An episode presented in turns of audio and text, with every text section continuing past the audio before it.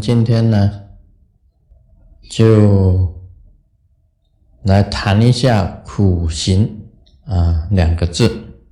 这个我们学佛的人呢，在表面上，很多人都以为你修行学佛，那么一定要苦行，一定要苦，这是一般人呐都是这样子认为的。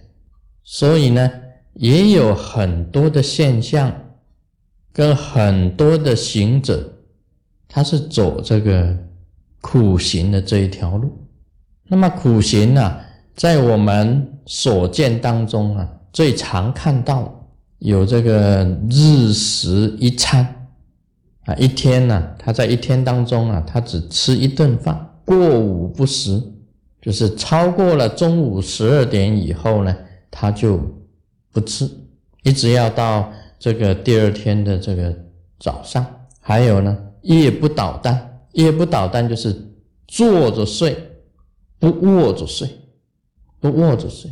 我们探讨这个苦行呢，当然有它的这个意义在里面呢，并不是说完全没有它的意义。因为你苦行的话，就表示你不贪，不贪。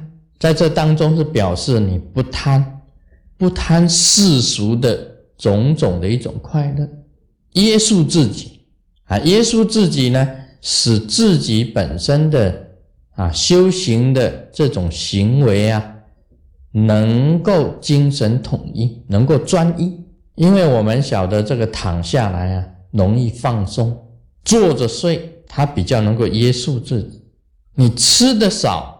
减少自己的欲望，减少自己的欲望，过午不食，也就是说，你减少这个，好像是说吃这一方面的欲望。另外，你的身体呀，只要你营养够了，足够你好好的修的话，日食一餐，何妨不可？也就是这个道理啊，只要不影响你身体的健康，所以有些道场它规定呢，是日食一餐。过午不食，夜不倒单，这个也算是一种苦行啊。当中啊，我们平常所见的一种，最主要的目的是使你自己呀，能够静下心来，好好单一的走修行这一条路。这个有它本身的意义，但是也有人这样子啊，这个。哎，批评这一方面，这苦行这一方面啊，例如很简单讲，这生者啊，生时啊，这个坐不卧，死后啊，卧不坐，也就是批评这个夜不倒单的。他说，你生前啊的时候啊，都是坐着的，从来不卧下来。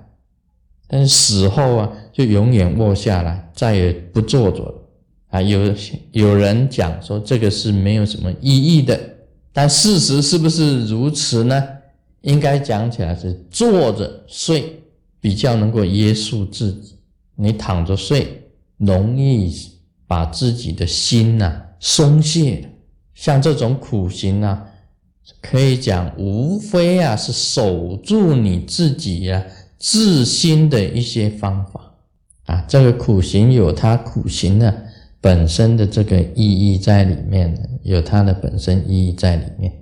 另外呢，我讲过啊，我反对啊一种所谓的一种自虐的苦行，像烧纸供佛，烧纸燃纸供佛，就是说把自己的指头啊绑了这个布，然后染上这个油啊。染上这个煤油啊，啊，一点火，把这个指头烧成焦黑，然后呢，用那个啊，用一种那个剪刀啊，就把它剪下来，这个叫燃指供佛，这种是一种自虐性的一种苦心。我们认为像这样子的苦行啊。只能够表达你自己学佛的这一种信心，一种坚固的这一种信心，但是没有其他的好处、益处没有的。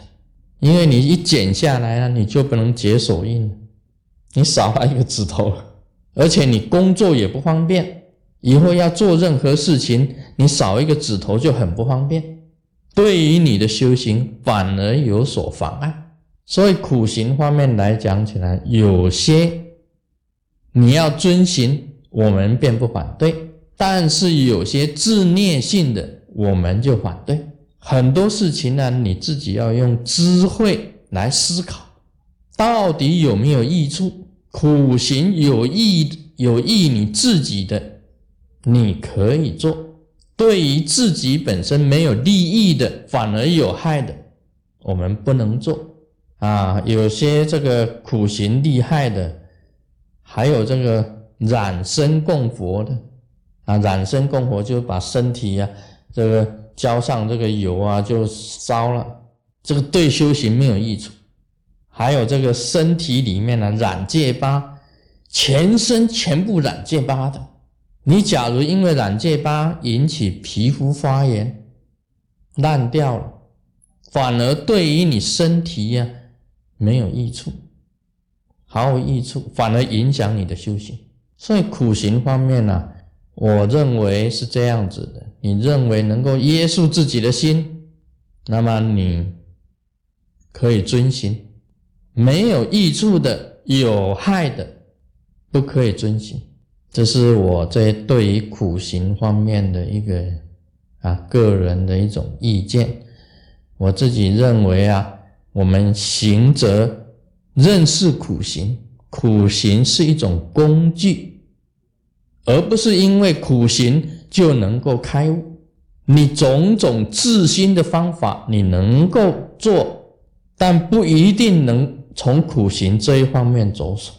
假如你用很平常的生活也能够自心的话，那就不需要苦行。苦行只是一种工具，就是说行者啊，在修持过程当中的一种工具。